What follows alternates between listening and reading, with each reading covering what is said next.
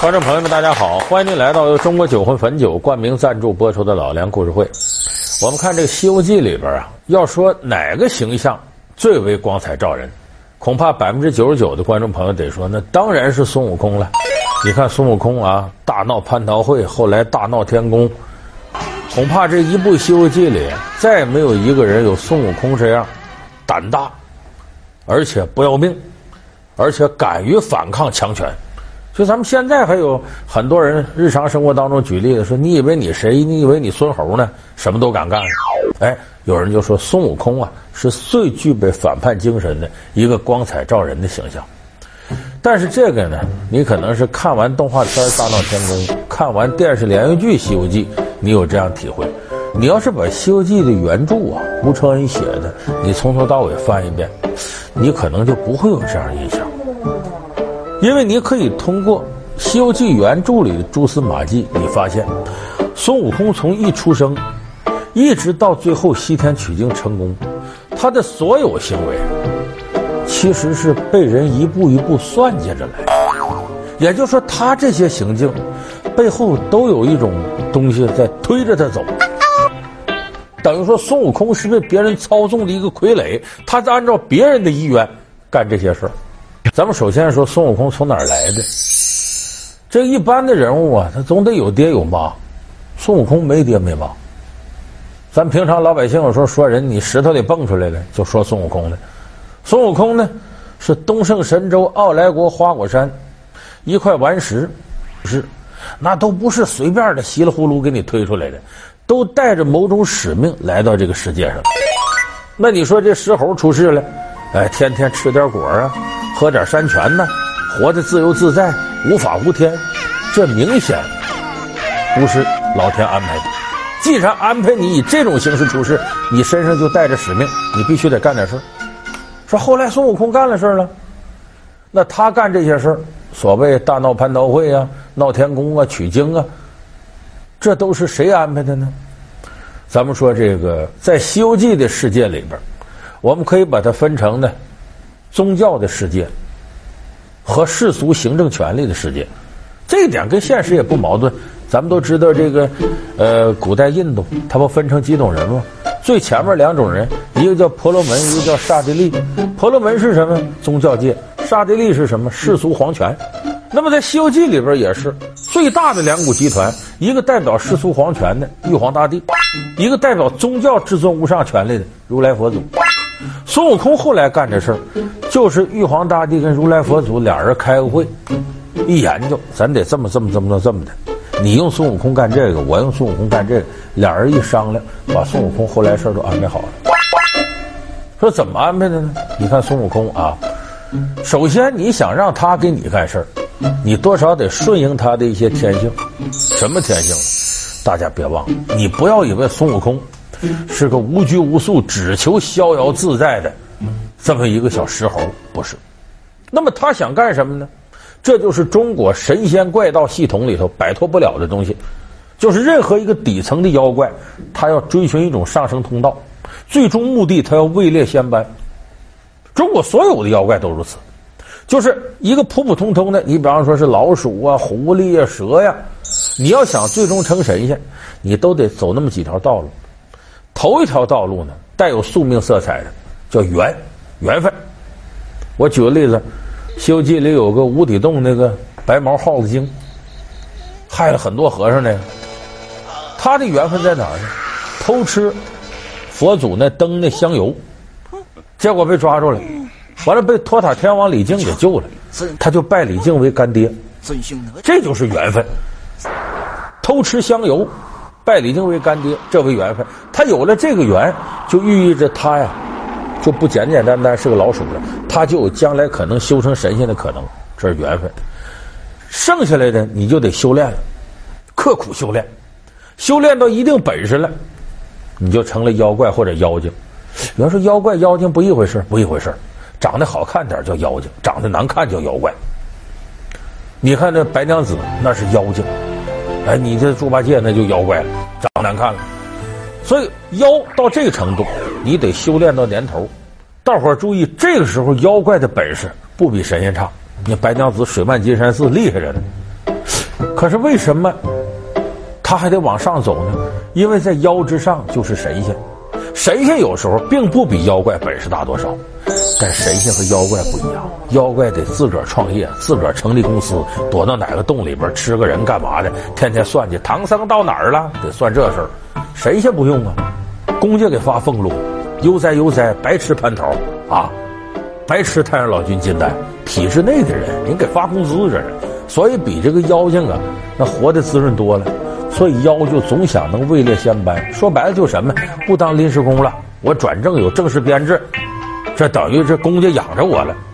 所以这些事儿孙悟空是看在眼里的。他要在花果山封齐天大圣，一辈子他也就是个妖怪，他怎么是个人？人往高处走，水往低处流，能不想通过自己努力？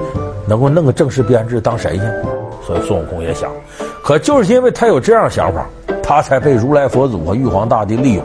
怎么利用呢？咱们往下说啊。你看一开始他出了名了，只是说这个玉皇大帝知道有这事儿了，好，派人收拾他。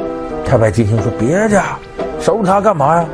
你把他招上天，给他个官儿也好，约束约束。”就命孙悟空御马监任职。啊，多谢了，多谢了。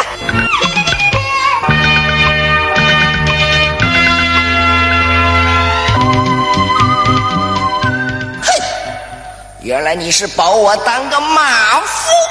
嘿，嗯，呵呵，当马夫已经是抬举你了，要按玉帝的旨意，就该派天兵下界了。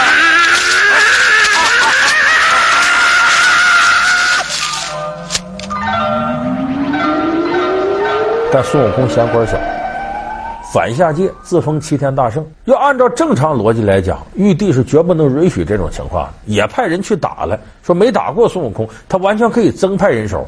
这时候太白金星说：“你再把他弄上天，咱就给他个齐天大圣虚职，又能如何呢？”然后让他干嘛？管蟠桃园。玉帝说：“行，管蟠桃园。”玉皇大帝拍板定的，他的疑点就在这儿。为什么我说这些事儿是玉皇大帝跟如来佛祖给安排的呢？咱那么想想，猴子最爱吃啥？桃呗，那是。你说，那么玉帝为什么要用孙悟空管蟠桃园呢？大伙儿注意，出于精简机构的目的。说你这都扯了，怎么还精简机构呢？你看啊，蟠桃，咱们都知道那土地神啊，领着孙悟空看大圣，这蟠桃树三千年一开花，三。有人说这和这个精简机构有关系吗？有关系。这个神仙系统啊，也跟现在这公务员编制似的，人越来越多。这个修炼成，那修炼成，啊，这是我三舅的儿子，这是我二表弟，这我小舅子，都塞到神仙里边了。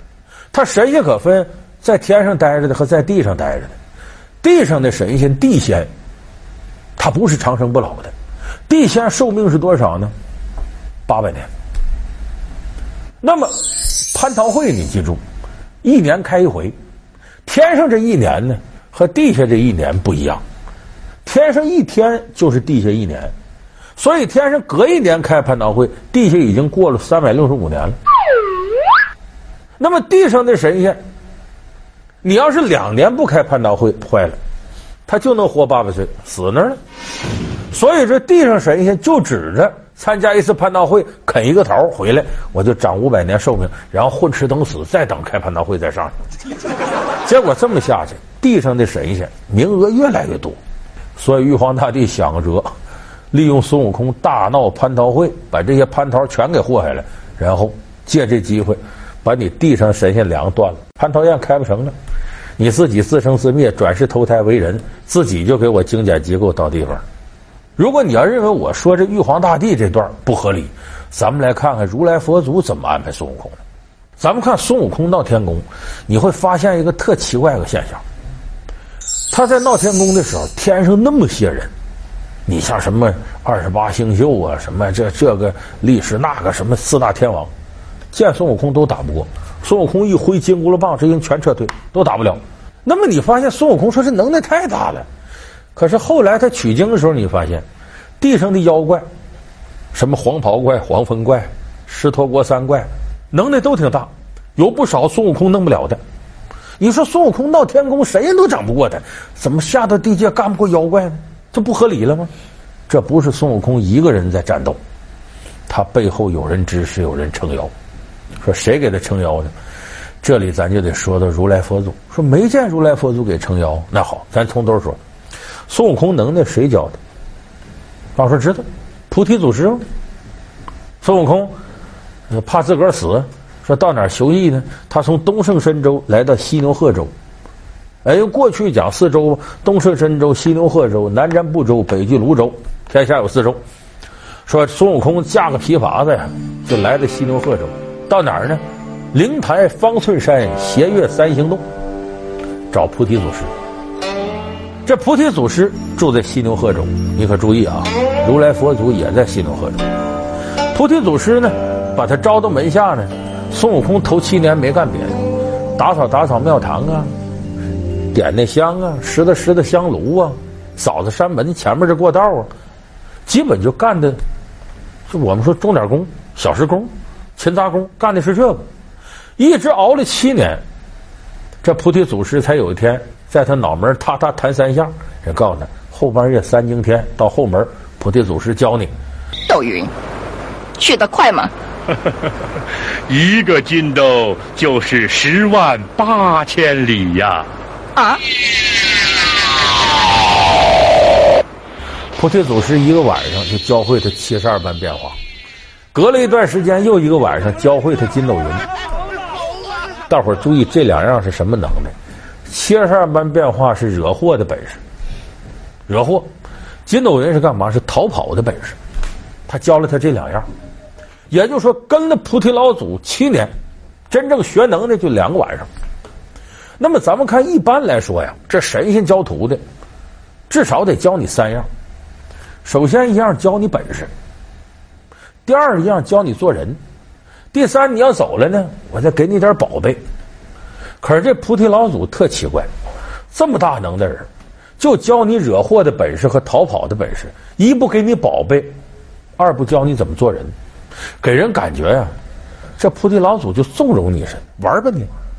后来他把孙悟空弄下山的时候说了：“下得山去，不得跟任何人提你是我徒弟。”你看这个感觉什么？好像菩提老祖教他能耐，就是让他惹祸似的。我不教你做人的什么，所以这个疑点就出现了。就这菩提老祖为什么这么教孙悟空？就是诚心让他下山惹祸干些事儿。比如说，这跟如来有有关系吗？有关系。你想，菩提老祖有能耐。弟子众多，有势力的人，他跟如来佛祖就不认识吗？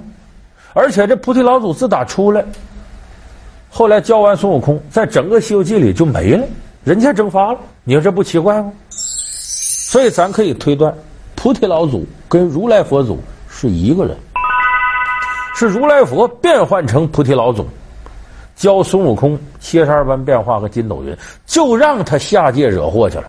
那如来佛这么干是为什么呢？他有两个用意，头一个用意，你看着好像说西天取经，恰恰符合了宗教对世人有最大感召力的这种本质。就你原先有罪不要紧，信了教以后，潜心修佛，所有的罪孽都洗清了。所以他要通过这个方式把佛教从西天推广到东土，完成他的一种影响力。这是他用孙悟空的第一个。第二个更重要的是呢，佛教本身要自我壮大势力呢。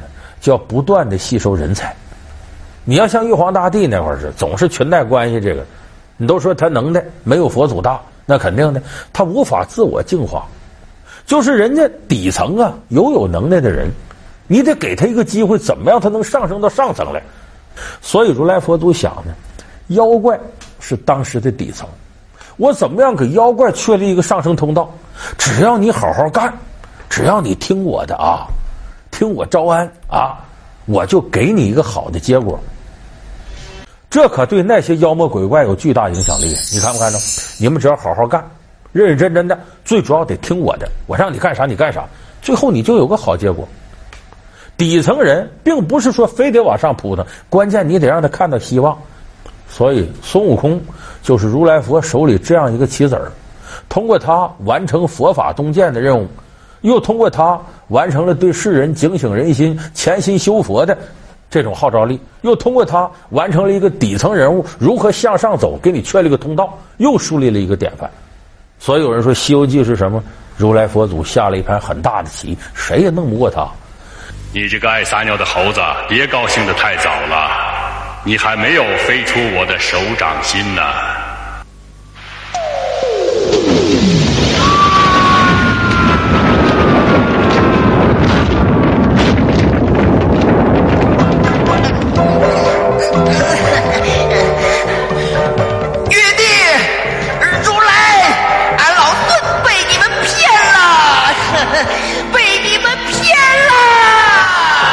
所以咱们说到这儿，你就明白，这孙悟空啊，本事再大，反抗精神再足，再放荡不羁，再有本事，他也最终被如来佛祖摆弄成一个傀儡。其实呢，你把《西游记》看完了，眼倦长思，你想一想，古往今来都是那个能耐大的、上蹿下跳的、反叛精神足的、放任不羁的这样的英雄人物，最终无一例外，要么被体制招安。要么老老实实的，在寂寂无名当中度过一生，你选择哪一样吗？很可能这样的人最终都会被别人摆布和利用。你能耐越大，可能在别人眼里利用的价值就越高。所以说，所谓的英雄好汉，咱们把五千年历史翻个遍，你看看哪个英雄好汉不被统治者利用？九齿钉耙竟然是《西游记》中的第一武器。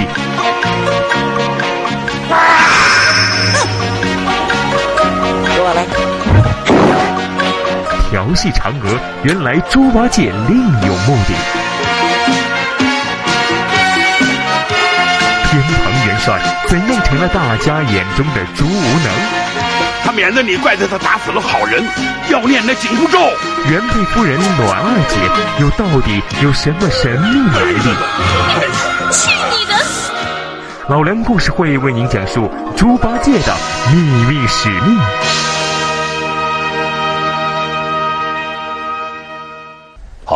感谢您收看这期老梁故事会。老梁故事会是由中国酒魂汾酒冠名赞助播出的。我们下期节目再见。